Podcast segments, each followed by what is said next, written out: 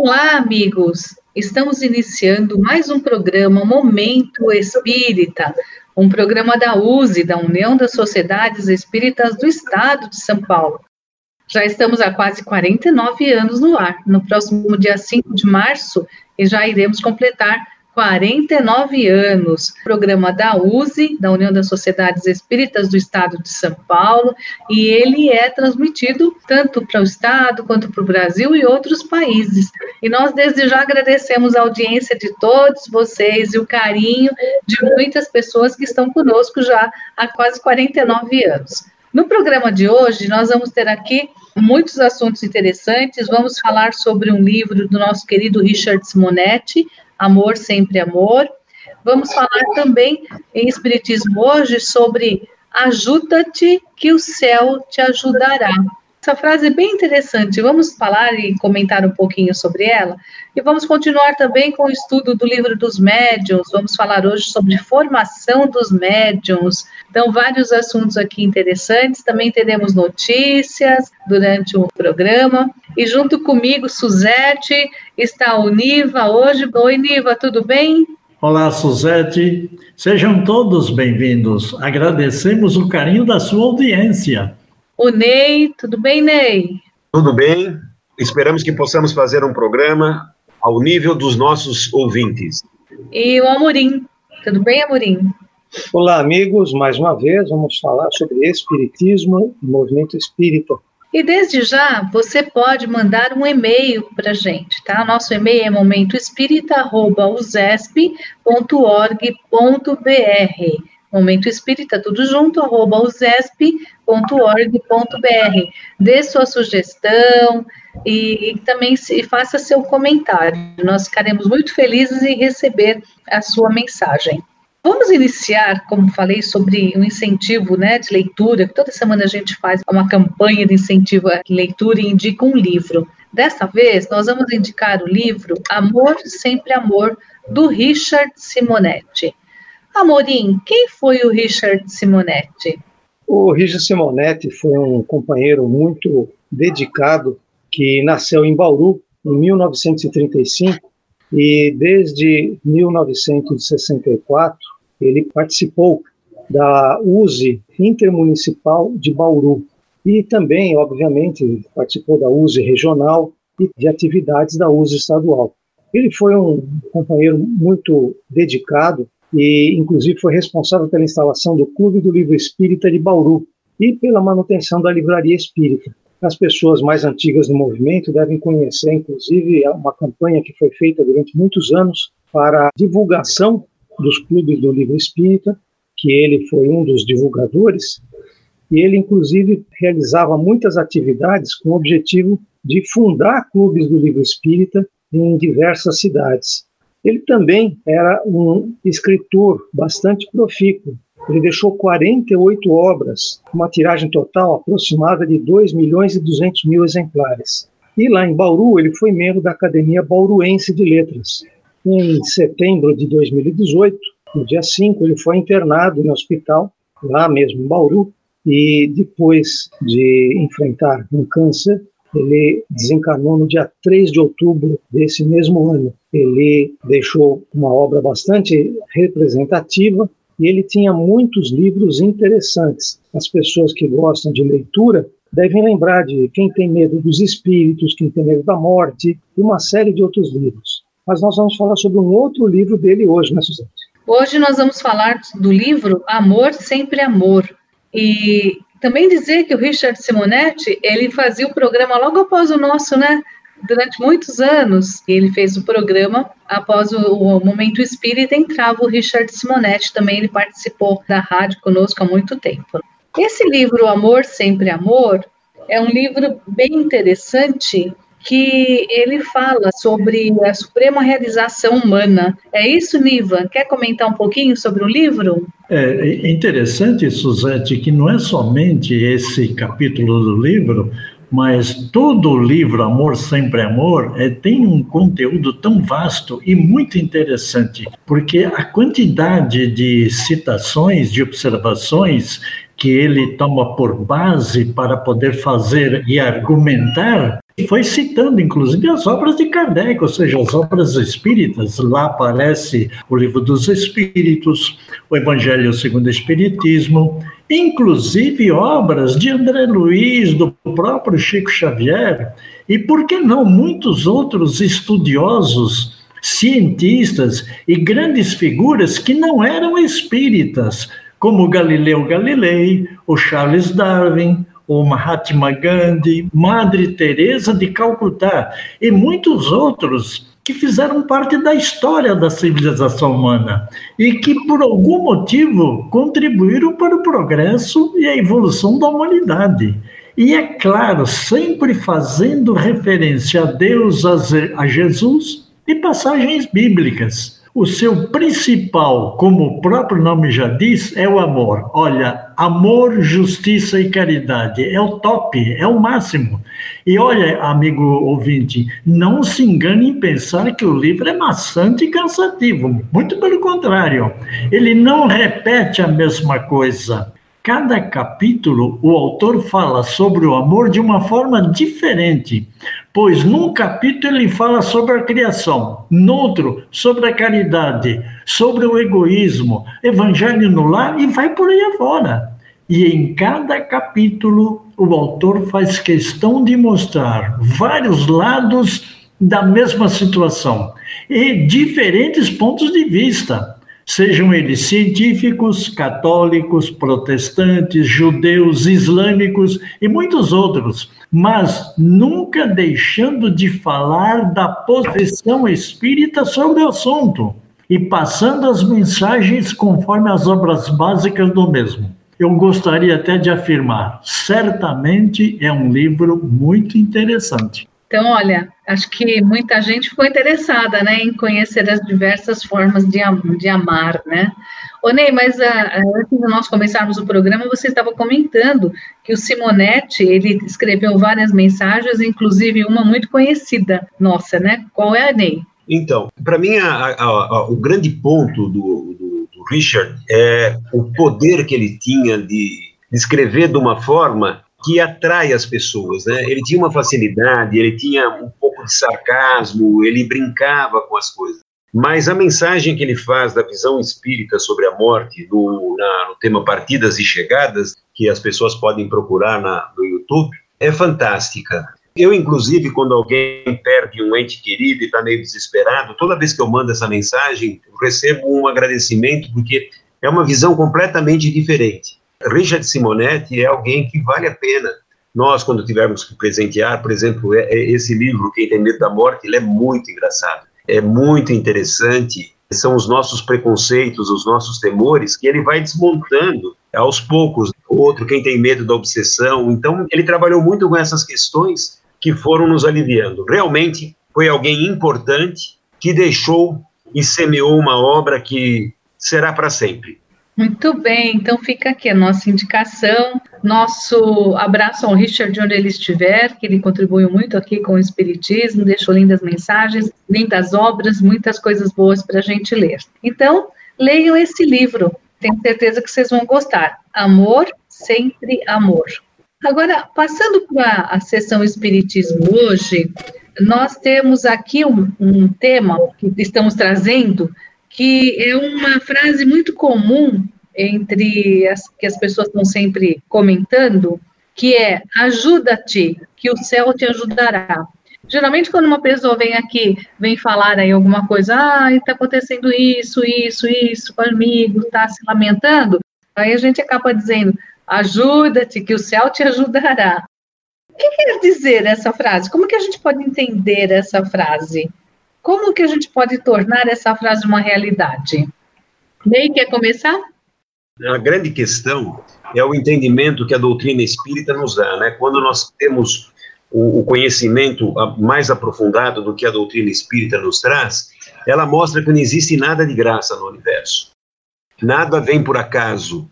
Nós entendemos por que, que Jesus falava a cada um segundo as suas obras. Nós vivemos momentos agora muito interessantes, onde algumas pessoas tentam combater a meritocracia, né? Fazem crítica violenta ao sistema da meritocracia, esquecendo-se, algumas pessoas até espíritas, né? esquecendo-se que nós temos dentro da doutrina espírita o forte conhecimento do processo da meritocracia, né? A própria escala espírita, ela demonstra esse sistema. O evangelho de Jesus, ele mostra que as coisas não vêm de graça. É necessário que haja alguma coisa. Ah, nós vamos ver isso exatamente, por exemplo, quando há aquele problema que Jesus tinha falado à multidão e Pedro, preocupado porque as pessoas estavam com fome, ele vem e pede para Jesus que resolvesse o problema. E Jesus pergunta para ele: o que, que vocês têm? Ele, Jesus não faz o milagre da transformação do, do, dos pães sem que houvesse alguma coisa. E, e, Pedro fala: Eu tenho cinco pães e alguns peixes. Então ele falou: Então vai e distribua a multidão. Então é necessário que a gente tenha alguma coisa. Uma das coisas que eu fui aprendendo ao longo da doutrina, e hoje eu entendo perfeitamente, é que, por exemplo, Deus não, não abençoa uma pessoa. As bênçãos estão no universo. Nós é que temos que recolher as bênçãos divinas. Nós é que temos que procurar. Muita gente faz assim, ah, pede por mim, reza por mim. Não, nós, nós é que temos que fazer. E esse é o nosso compromisso. E o ajuda-te que o céu te ajudará parte desse princípio. Não há nada de graça no universo. Aliás, Onei, até pegando um gancho no que você está comentando, é muito importante entender que sempre que Jesus dava uma mensagem, ele dirigia aqueles que necessitavam realmente da transformação. E a transformação só se consegue através de uma lei, e essa lei chama-se a lei do progresso. E o trabalho é consequência realmente da lei do progresso, porque o homem precisa se desenvolver intelectualmente, moralmente, através do trabalho. Então, o progresso é o produto do trabalho. Por quê? Porque ele coloca em ação as forças da inteligência, o homem, como ser inteligente do universo, realmente compreende que quando alguém diz ajuda-te, o céu te ajudará, ele busca entender o verdadeiro sentido disso. Quando a gente vê no próprio Evangelho, no livro dos Espíritos, os caracteres, ou seja, a natureza do homem de bem, nós entendemos realmente quando ele coloca lá amor, justiça, caridade isso aí é uso de inteligência em benefício do progresso moral. E é tão interessante, porque se Deus tivesse liberado o homem de trabalho físico, para que serviriam os seus membros? Eles ficariam atrofiados. Se livrasse o homem do trabalho intelectual, o que aconteceria com seu espírito? Ele permaneceria na infância, ele não conseguiria avançar na escala espírita, como você bem lembrou. Tá certo? Então, eis porque o trabalho realmente é uma necessidade. E a gente sabe, trabalho é ocupação útil. Busca e acharás trabalha e produzirás. É dessa maneira você será filho das tuas obras, você é o construtor. Olha que coisa muito interessante para a gente refletir realmente.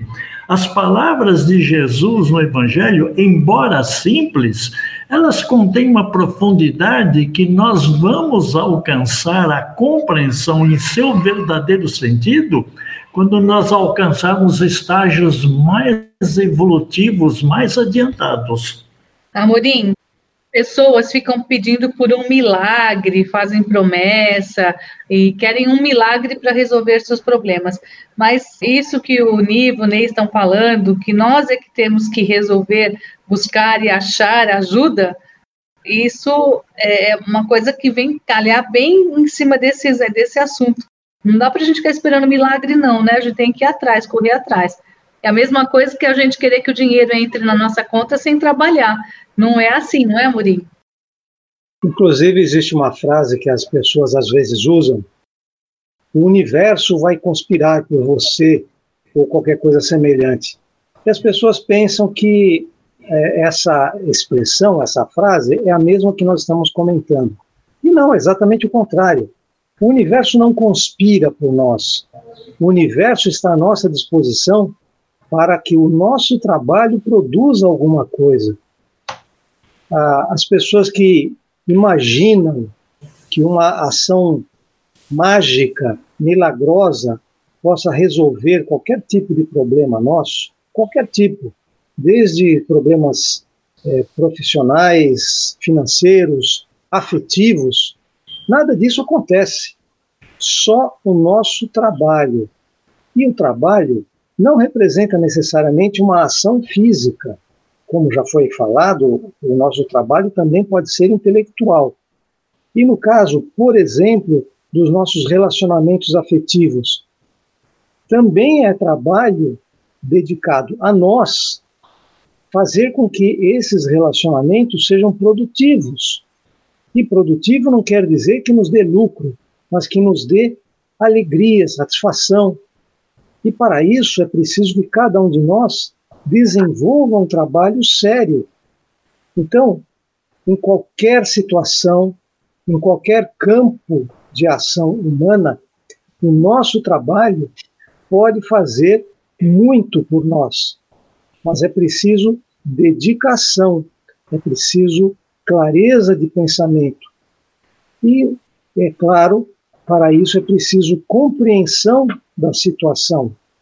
Se nós ficarmos acreditando que alguém vai fazer por nós, alguém vai resolver os nossos problemas, seja quem for esse alguém, nenhum problema vai ser resolvido.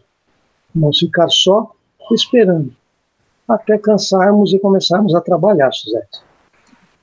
Bom, então acho que nós abordamos bem essa questão e, e, deixamos várias dicas aqui que não adianta a gente esperar por milagre e que nós é que temos que ir buscar as coisas, não é isso, Niva? Quer fazer um fechamento do assunto? É, Suzete, realmente esse é o ponto mais importante de todo esse assunto que nós estamos abordando.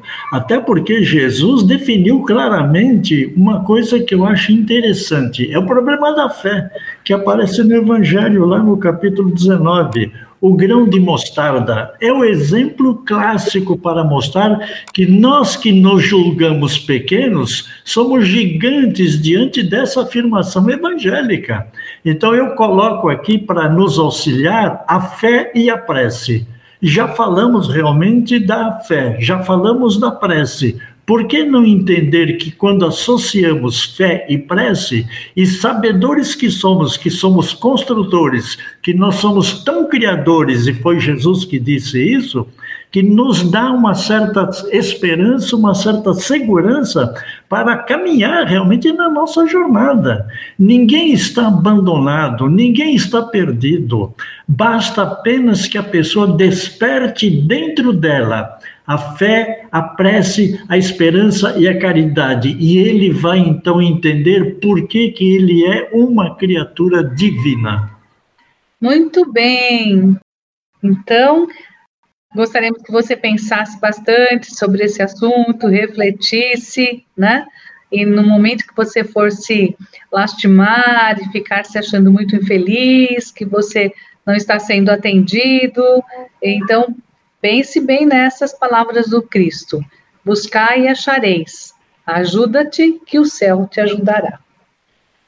Vamos agora, então, falar um pouquinho da Rádio Boa Nova. Nesse momento de pandemia, uh, todos né, ficaram com muitas dívidas, ficaram com uma situação financeira ruim, e a rádio também ela tem funcionários, tem muitos aparelhos e também passa por uma situação difícil e está precisando da nossa ajuda, não é, Niva?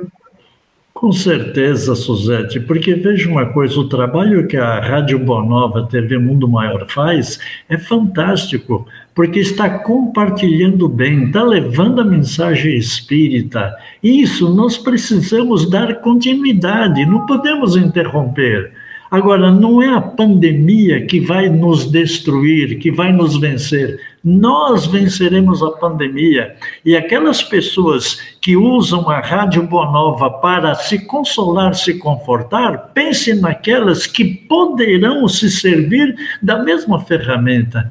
Então, a rádio e a própria TV Mundo Maior, para continuar na divulgação da doutrina espírita, precisa da nossa participação, da sua participação.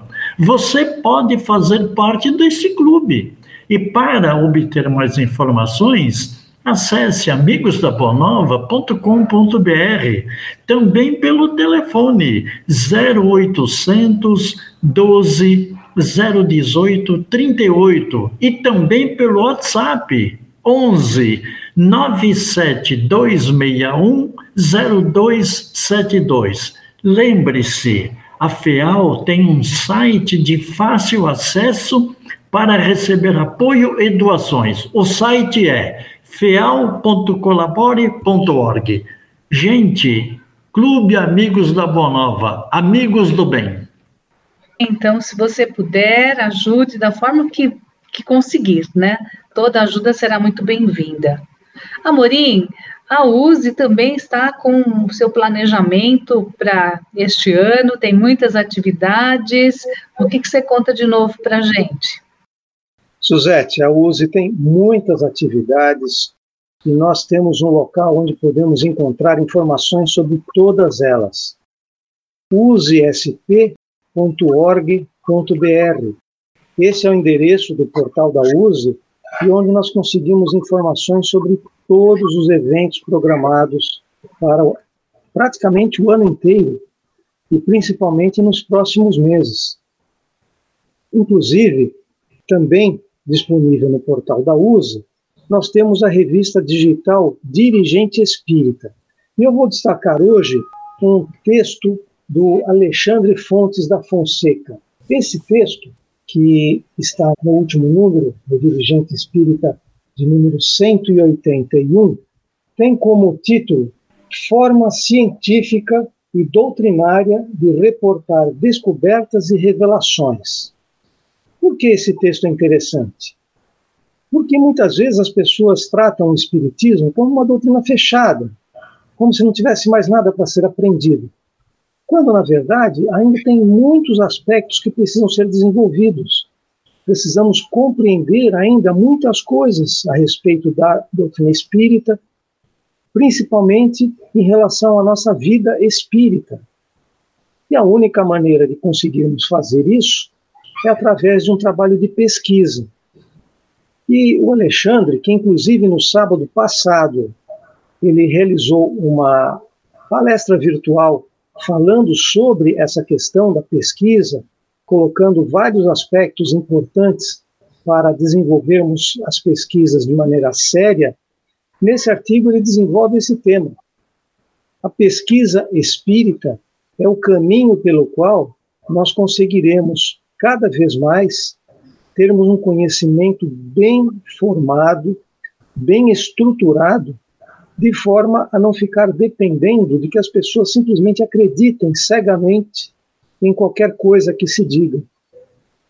Se nós tivermos uma boa formação das pessoas como espíritas, estudando e eventualmente pesquisando, certamente nós teremos cada vez menos pessoas divulgando comunicações mediúnicas que não têm nenhuma base, nenhuma sustentação, como nós vemos frequentemente através dos, dos veículos de comunicação social, principalmente aqueles que são de mensagens instantâneas, divulgação de mensagens que absolutamente não têm sustentação. Então, repetindo, use sp.org.br você obtém informações sobre as atividades da USE, sobre a revista Dirigente Espírita e do programa Momento Espírita. Se você perdeu alguma informação, é só você ir lá na página da USE e encontrar o nosso programa. Suzete. Isso aí.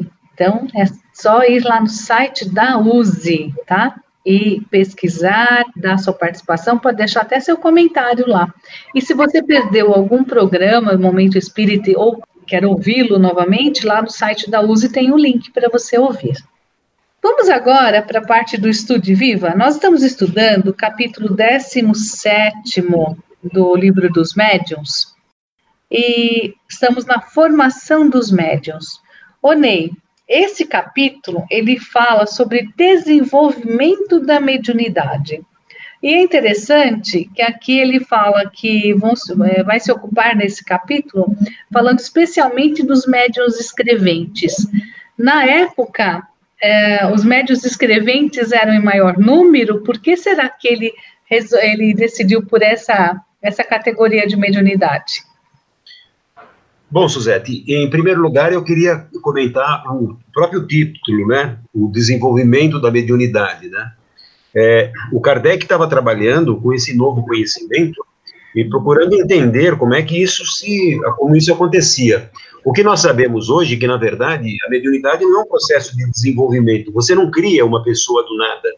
Não é, é, é ela é parecida com um jogador de futebol, né? Não adianta você pegar uma pessoa que não tem nenhum traço, tentar fazer todos os treinos, fazer com que ele chute com o pé esquerdo, com o pé direito, que ele não vai se tornar um craque. E a mediunidade, na verdade, ela é uma característica do, do, física do homem, né? E ele já vem com essas características. A grande dificuldade que tem é que a pessoa, desconhecendo, ela não sabe como fazer um processo de educação mediúnica. Né? Nesse mesmo capítulo, nós vamos ver mais à frente, isso vai ser comentado, né? que muitas vezes a pessoa não tem esse tipo de mediunidade. O Kardec, ele traz dos médiuns escreventes, e na minha opinião, na minha opinião, é a metodologia mais importante. Nós, com o tempo, fomos perdendo essa característica do médium escrevente, né? Nós temos muito aqueles que, que são os psicofônicos, né? Os que falam, né? Mas quando você escreve, a vantagem é que você fica com a mensagem registrada. E, e isso é um, um, um, um, tipo importante, né? E é, é a mediunidade que era mais espalhada. E, além disso, porque, ao mesmo tempo, é o mais simples, o mais cômodo e o que dá resultado mais satisfatórios e completos. Né?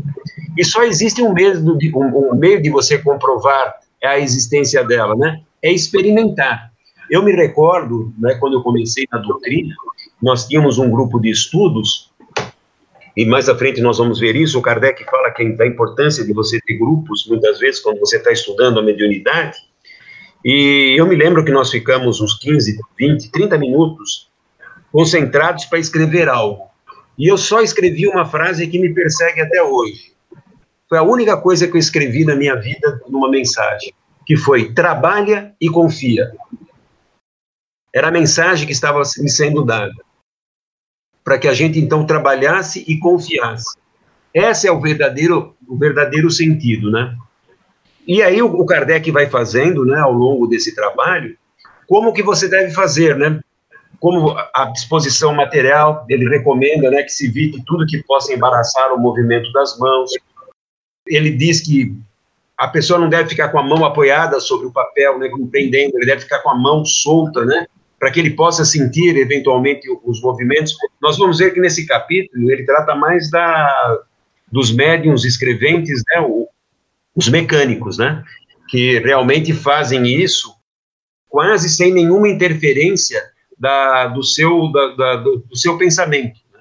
São os médiums mecânicos. Então, esse capítulo é muito interessante e eu gostaria de ouvir os nossos companheiros, o, o Amorim e você também.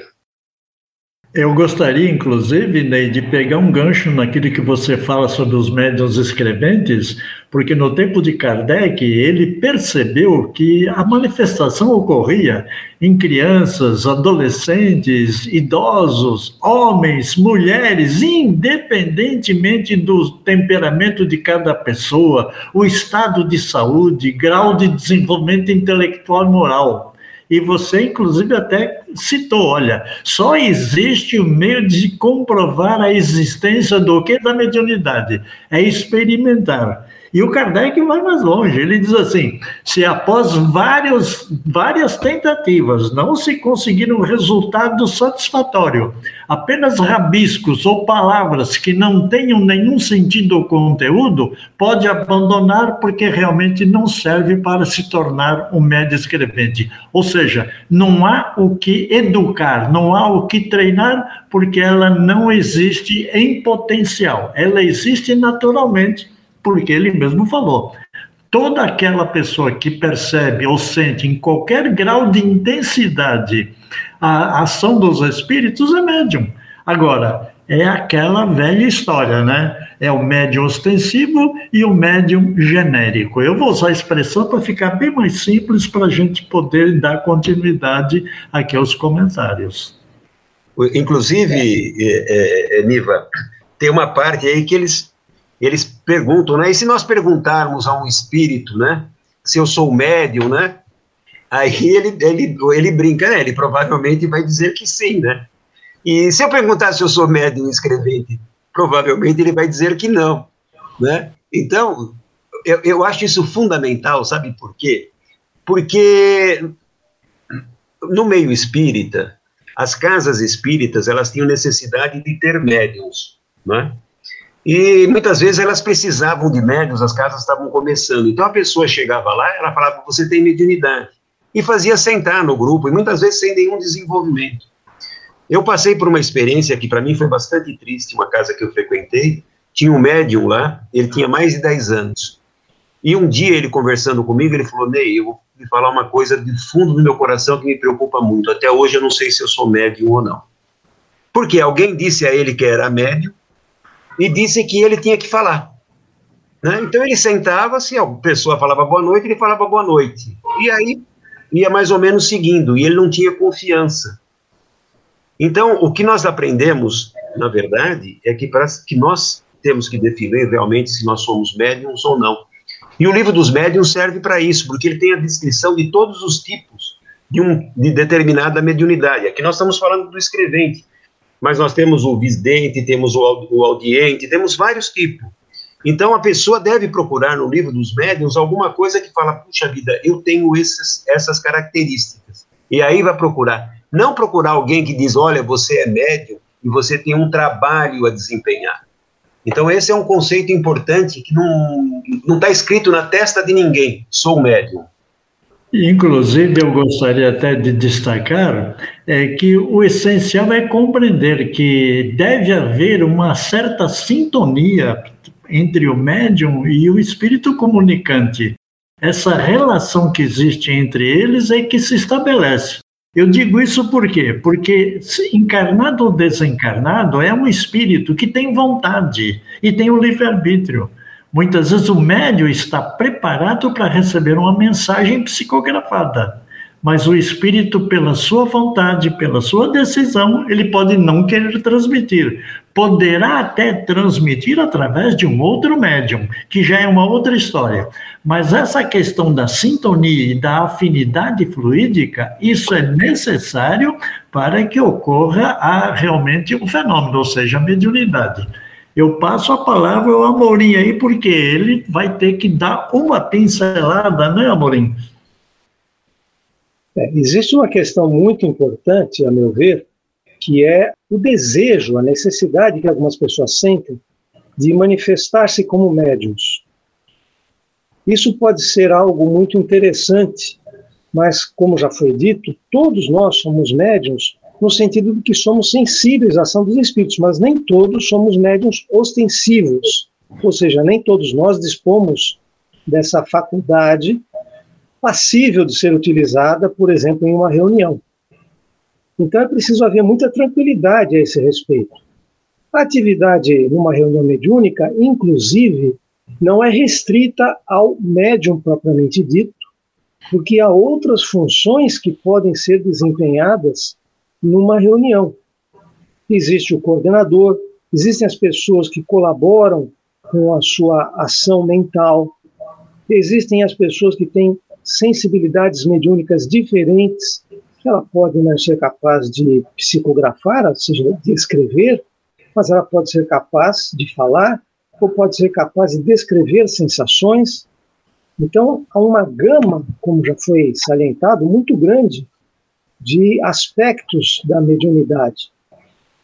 É muito interessante também a gente lembrar que não existe nenhuma fórmula sacramental, não existe um ritual que, através dela, nós consigamos obter, sem dúvida, algum resultado. Isso não existe. Nós podemos pensar nos espíritos, podemos evocá-los verbalmente, mas isso não quer dizer que eles virão porque outros espíritos podem tomar o lugar. E por isso é importante a preparação, a preparação intelectual.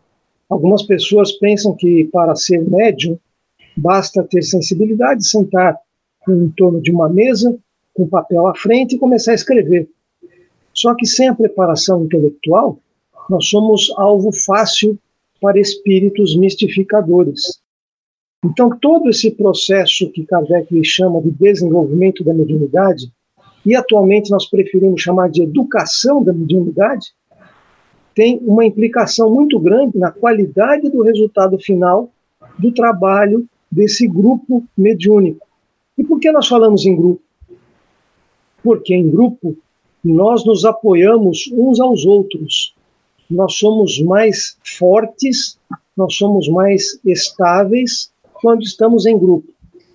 E aqui cabe uma diferença. Na época em que Kardec trabalhava conosco, encarnado, havia poucas instituições espíritas.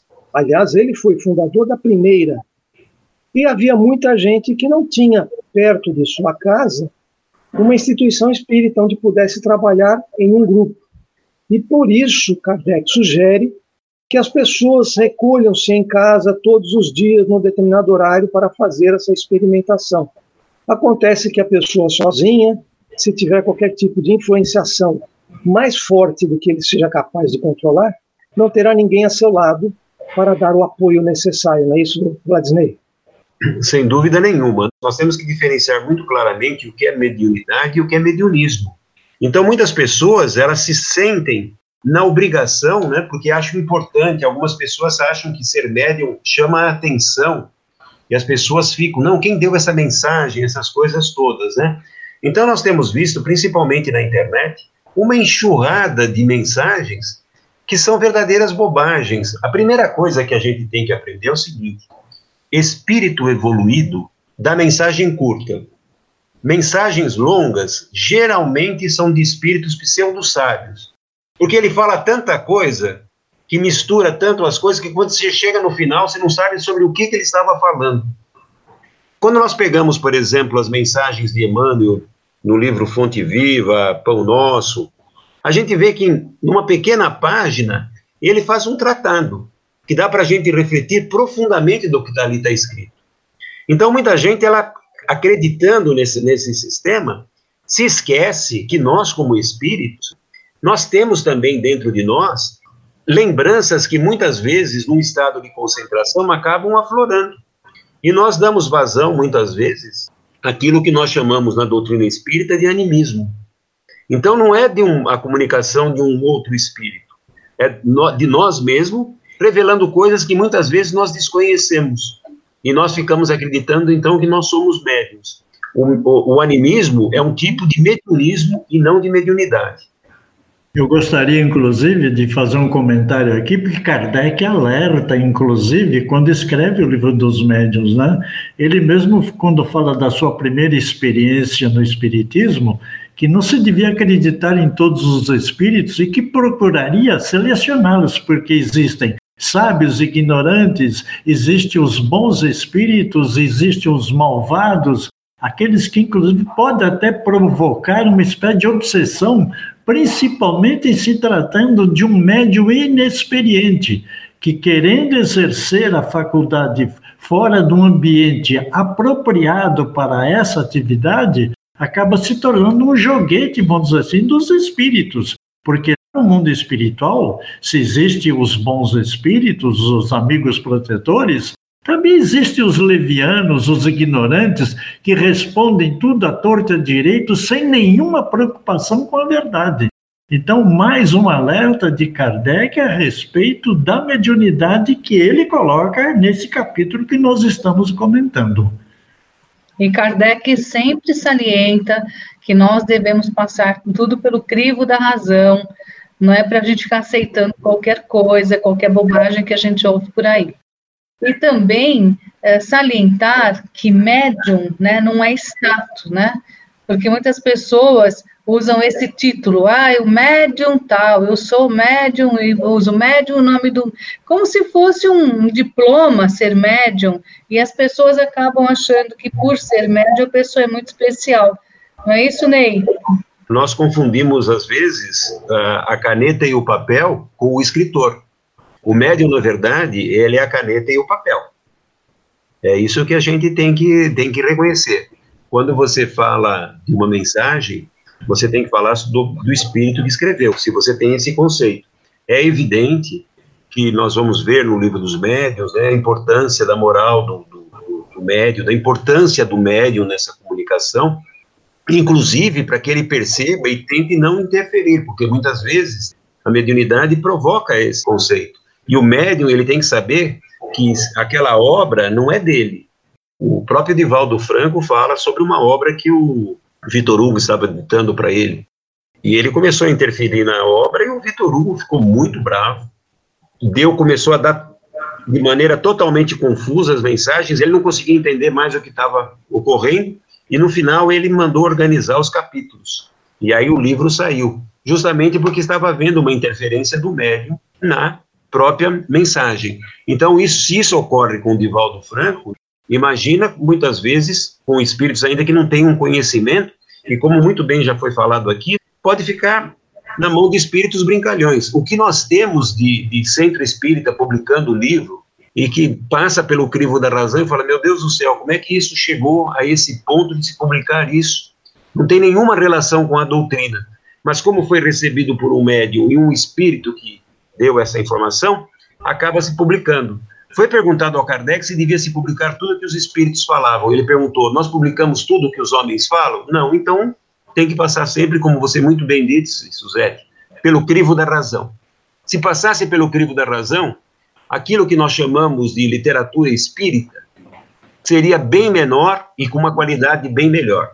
Tem um aspecto que eu acho importante também, quando Kardec fala que é importante que o médium não se deixe envolver por espíritos menos esclarecidos e principalmente que esses espíritos não produzam uma fixação nele, que a gente chama de obsessão.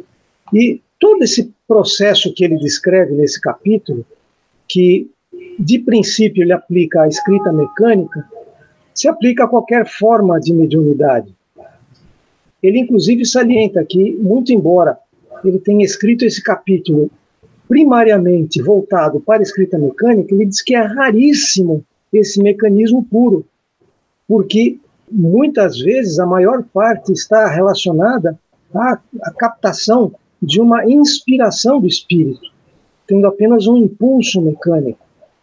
Então é preciso que a gente tenha consciência nos grupos espíritas, quando falamos em estudo da mediunidade, em educação da sensação mediúnica, que as pessoas sejam esclarecidas logo de início que a mediunidade não deve ser tratada, como a Suzette disse, como título, como vantagem, como um, um laurel, né, algo importante, porque todos nós, na atividade espírita, somos igualmente importantes na medida em que nos dediquemos ao estudo.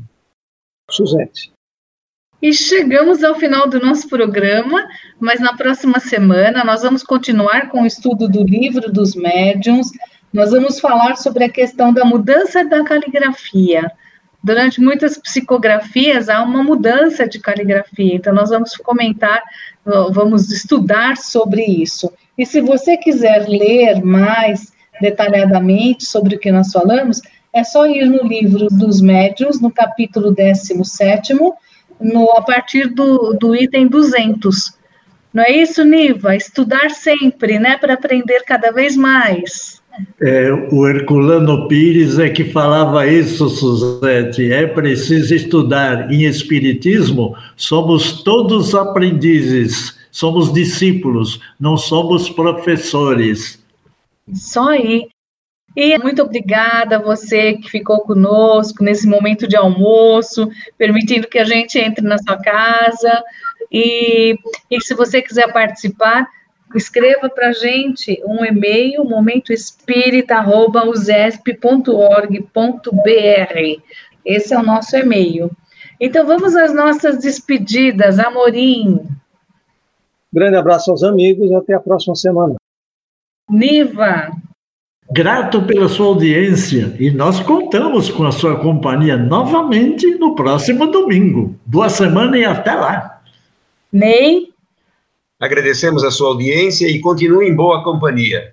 Continue com a Rádio Boa Nova. Isso mesmo, a Rádio Boa Nova sempre trazendo aqui ótimos, ótimas mensagens para alegrar o seu dia, mensagens positivas que levantam o seu astral, né? Então, eu, Suzete, também quero deixar aqui um beijo carinhoso no coração de todos, desejar uma ótima semana e até o próximo domingo, se Deus quiser.